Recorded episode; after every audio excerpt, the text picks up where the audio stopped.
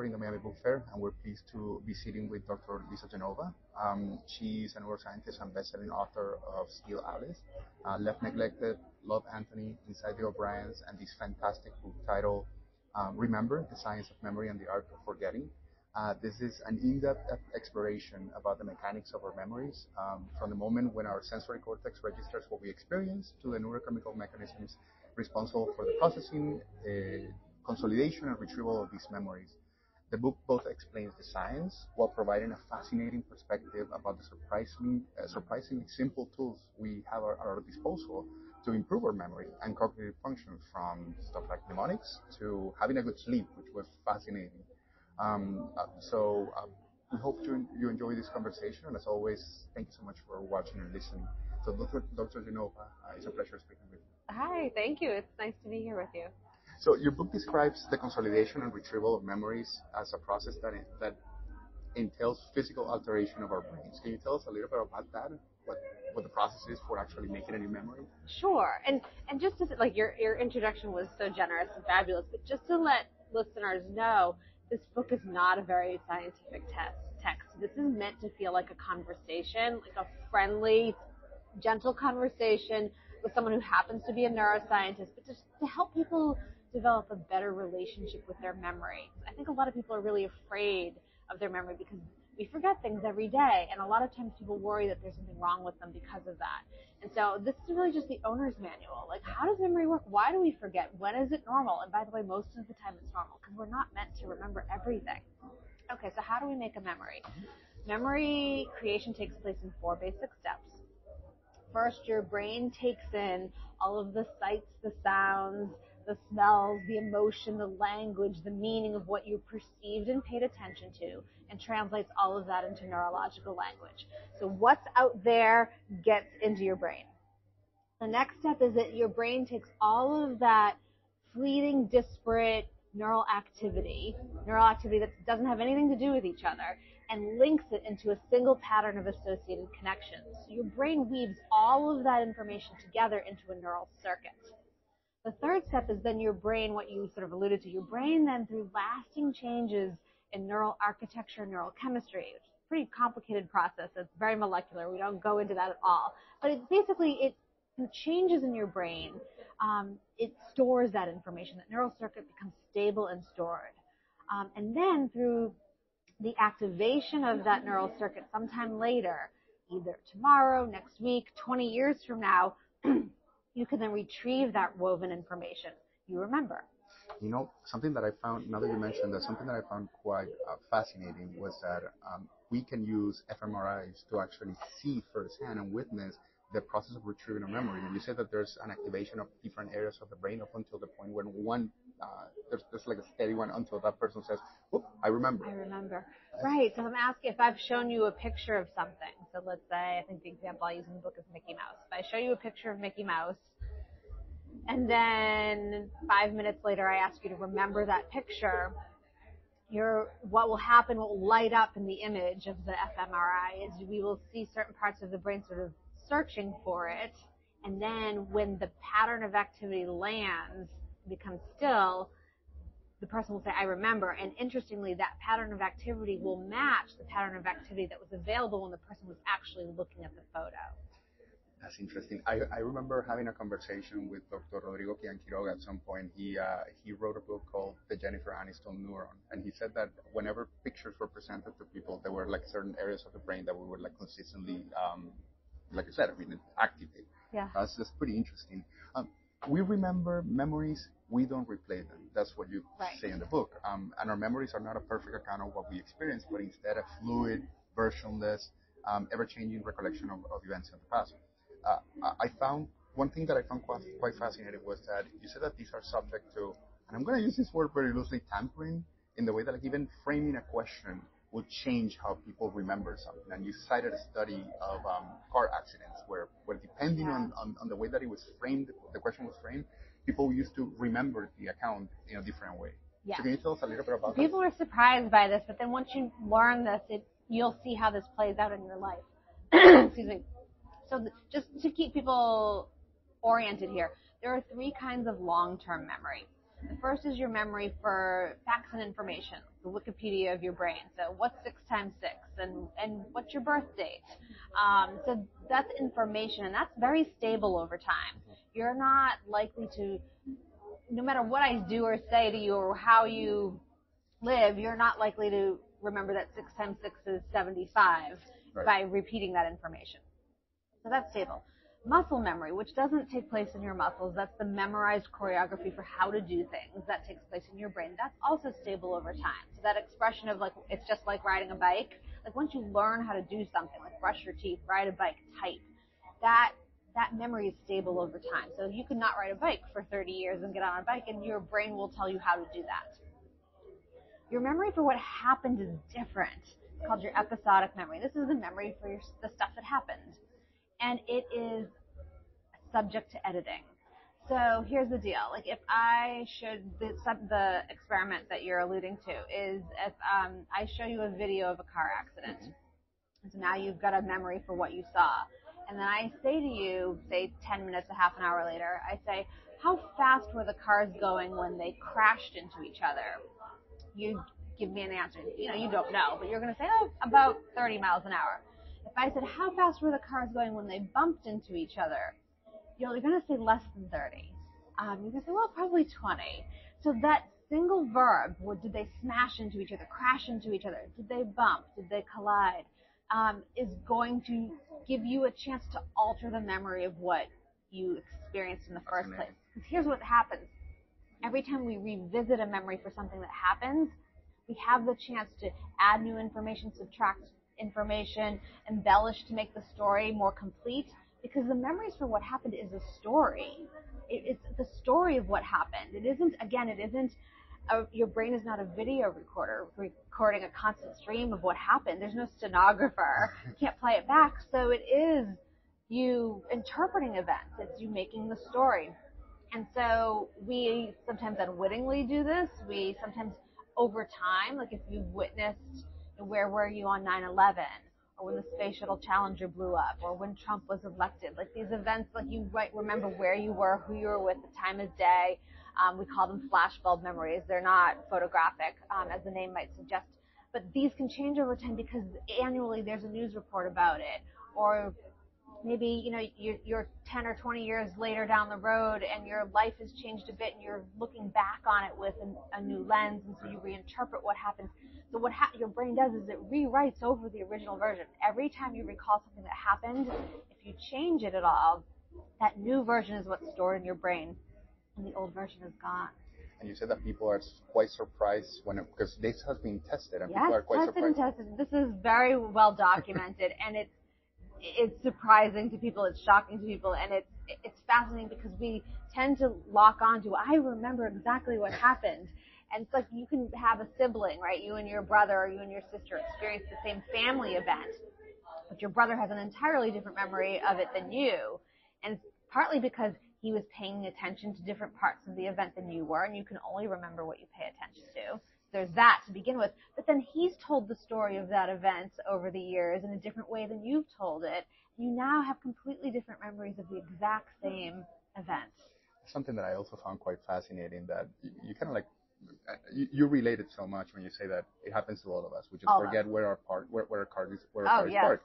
And you said the reality is that, and we, we kind of like go hard on ourselves and say like, I forgot where I parked. And the reality is that you haven't forgotten anything. You didn't make a memory in the first place. If you you can't remember what's right in front of you if you don't pay attention to it. Because the first necessary ingredient in creating a memory that's going to last longer than this present moment is attention. So if you don't pay attention to where you put your cell phone, if you don't pay attention to where you put your keys or your glasses or where you parked your car, it isn't later, oh my God, I forgot I have a terrible memory or oh my God, maybe I'm getting Alzheimer's. It's you didn't make a memory in the first place because you didn't supply the neural input of attention. So we have to slow down and get present.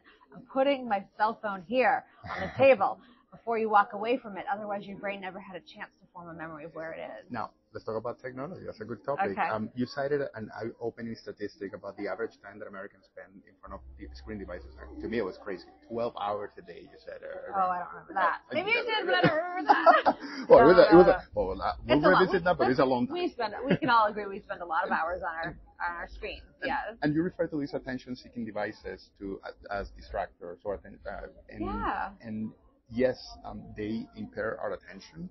But I was going, to, I was interested in, uh, uh, about, or was curious about, is there an, an unintended benefit to outsourcing our memory to electronic devices? For example, not having to keep a mental list of our calendars Yes, anymore. and I want people to know this. So, like, I do not villainize technology or our devices. There's, it's a double-edged sword. There's good and there's bad. So yes, in, in terms of our ability to pay attention, these phones are just, they're distraction, distractors. They are attention thieves right? So it's like I'm in the middle of a conversation with you, but then I get a little text alert, and so now I'm like, even if I don't answer it, I'm wondering who is that. So now I'm not giving you all of my attention. I can't know everything you're saying to me anymore because I can't, my brain can't attend to it. Um, but people think that they're cheating if they like, oh, I'm trying to, call, oh, what's the name of that movie? Um, oh, somebody's recommended a Netflix show for me to watch. What's the name of it? Or, oh, the name of that actor. Oh, what's the what's his name? We think we have to come up with it on our own, but we don't. It's our, we're not improving our memory at all by stubbornly insisting on coming up with the name of the actor who played Tony Soprano in the HBO series The Sopranos. And, um, we don't weaken it by Googling it. So you can Google anything that you can't remember and it's okay. Like these blocked words, these tip of the tongue words, look them up. Um, it's also great practice for your to-do list to put them in your phone. It's this idea that you're supposed to remember what you need to do later, and if you don't, then you're something's wrong with your memory. Our human brains are not designed to remember to do things in the future. And so this, so to-do list, checklist, like you're meet, meeting you today, I put it in my calendar on my phone. That's, you want to outsource this people. This isn't like, oh, I should rely on my brain. And the best example I give to folks is pilots do not rely on their brains and their unreliable prospective memories, their ability to remember what to do in the future. They don't rely on their brains to remember to lower the wheels of the plane before landing. They use checklists. So you, you outsource that, and that's good practice. So our relationship with our phone can be like, you know, augmenting our memory, just like you, you know, you wear glasses if your eyes need help seeing. Like our memories are not perfect. People think that human memory is supposed to remember everything, and it's not designed that way. It's not designed to remember people's names to do something later or to catalog everything we encounter. Fascinating. Yeah. The, when you're talking about episodic memories and remembering the events of what happened, just going back to one point that I wanted to ask you is about the chronology of, of events. How is it that we, for example, um, two weeks ago, I know that I that I went grocery shopping on Sunday, and then um, last Monday I was I don't know, went to the park with the kids. How is it that we can place not just not, not just remember, but also have a chronology and keep a good sense of when things happen? Right. Some of this has to do with um, your routine. Mm-hmm. So, I mean, we, you know what, you know, Sunday maybe is a day that you grocery shop, and Monday is a day that you, you know, spend time with kids, or like we organize our lives in ways that help us find associations, right? So memories are a network of associated connections. Um, I will say we also remember what's meaningful, emotional, surprising, new, and what we repeat in practice and we forget what isn't. So we actually forget most of our lives because most of our lives are spent doing routine, predictable, inconsequential things. Like we shower, we you know brush our teeth, we drink coffee, we have some meals, we do our jobs, we commute, probably the same. We spend time on social media, we watch TV, we go to bed. And unless something happens in that day that is in some way remarkable, in some way meaningful, emotional, surprising, or new, we don't tend to remem- remember it. So, okay, so today's Saturday. Like, what did you have for lunch last Saturday? No, I don't. Tell me everybody you texted two days ago, and everybody who texted you, and what they wrote. Like, we can't hold on to this because it. But if somebody texted you, I got engaged, right? Oh my God, that's amazing! Congratulations! You would remember that text that came in yesterday. Right. So it's, and this is okay, folks. Like we don't have to remember the details of every morning cup of coffee or every load of laundry. These things go, you know, out the window. Um, but if you want to remember more of your day-to-day life, life, it's, you know, where's the meaning? Where is the emotional connection? Where, you know, is something surprising or new? This is why we remember vacations so much because you're traveling to a new city. There's new sights, new experiences, new food, um, things that you haven't seen, heard, or tasted before. You're also taking pictures, which gives you a chance to revisit what you experienced and, and talk about it and show people. And when you do that, you're reactivating the neural pathways of that, that memory and make the memory stronger. Whereas like, you know, I don't take a picture of my sink full of dirty dishes at home on a Wednesday afternoon. I'm not going to remember that afternoon. Fascinating. The you even you even add that as as one of the if we if we start talking about, for example, the things that we can do, this the whole tools um, tools that we have available to us to improve our memory. You mentioned that putting yourself out of the routine is actually one one aspect of it. Yeah, this is why the pandemic was hard for a lot of people's memories, and people were afraid, thinking, I feel really mentally foggy. Like I don't remember much of this past year. And like I'm not talking about, you know, the healthcare workers and people who are on the front line or maybe folks who lost a loved one because that is, you know, very memorable, of course. But if you were stuck at home with the same three people for, you know, a year to two years and the menu of possibilities, right? You can't go to the theater and concerts and you can't go to dinner and you can't go to ball games and all of that. You're just home. And so every day became same old, same old. Tuesday felt like Saturday. And so our brains, you can't remember that when it's the same. So we don't remember a lot of that year and a half to two years. And so we think like, wow, what's wrong with my memory? I can't remember much. And it's because it wasn't meaningful, emotional, surprising, or new. So depending on the memory, you have, for example, the semantic memory, that memory about the, I don't know if you call it the Wikipedia of our brains, but Yeah. it's kind of like the, the, your our knowledge about things. Um, there are things that we can do to kind of like improve it. Mnemonics, Yeah. repetition, quizzing ourselves. I thought I think was one fascinating one Yeah. uh, that I that I listened. to. Yeah, you Um, don't want to just read passively. So if you're studying for a test, that's like a list of vocabulary where it's like, okay, I'm just going to read them over and over and over again, and that will help me remember. Yes, like repetition helps you remember. And if you can add to that testing yourself. So, so think of flashcards. Like, what? Okay, this is the like, what is? And ask yourself and quiz.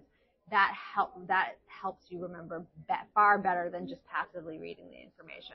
But the one that I found particularly, um, I mean, just it was it, it was so simple and it's and, and profound. Is for the, the you said that it was so profound for the consolidation of our memories. Is sleep.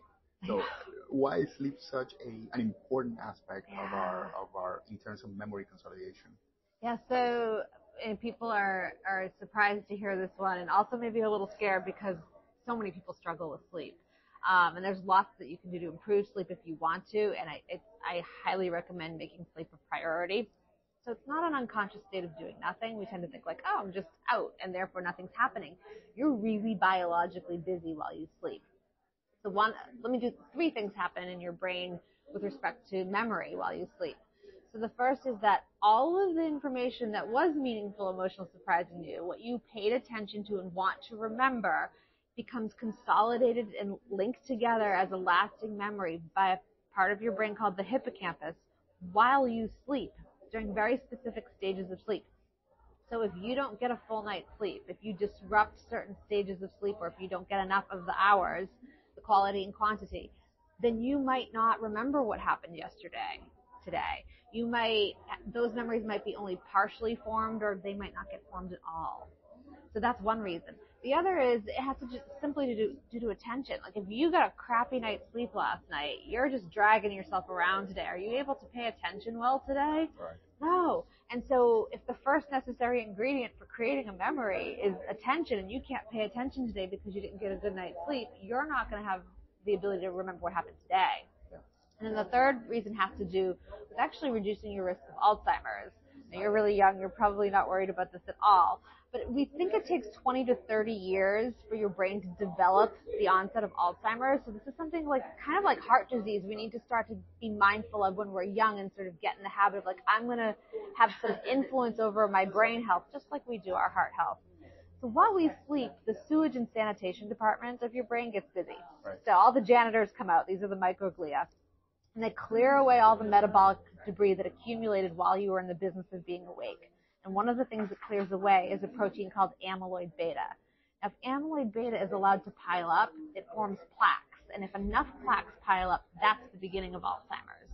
So every time you can give yourself a good night's sleep, you're clearing away this amyloid and you're keeping yourself further and further away from developing Alzheimer's. That's that's impressive.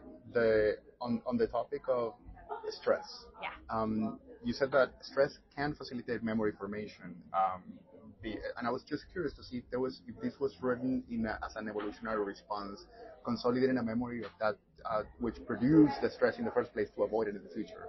Yeah, and you can think that that makes total sense, right? So what you're talking about is an acute stressor, a stressor that happens and then it, it goes away, right? So like, oh my, like evolutionarily, like, oh my god, there's a predator, or oh my god, there's an enemy.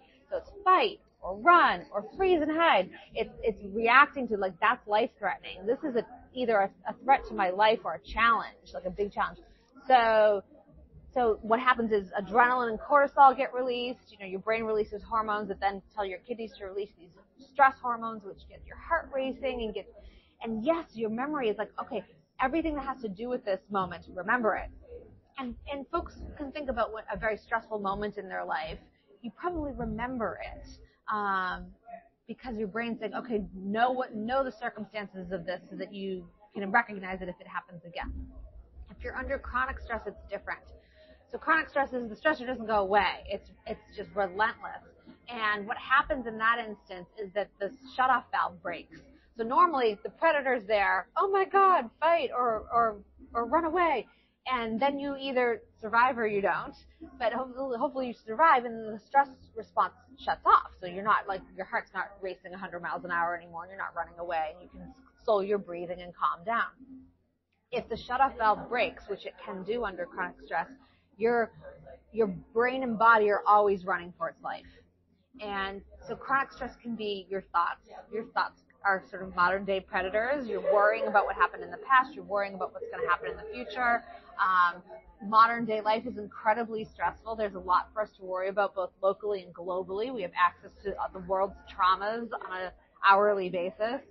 And so, you know, I'm not going to be able to remove the world's stressors for you, but what we can do is give you tools to intercept it so that your brain and body aren't hijacked in a state of runaway stress because you cannot retrieve memories well in that state. You can't form memories well in that state. Your hippocampus, that part of your brain that's essential for consolidating memories while you sleep, will shrink. You'll lose cells.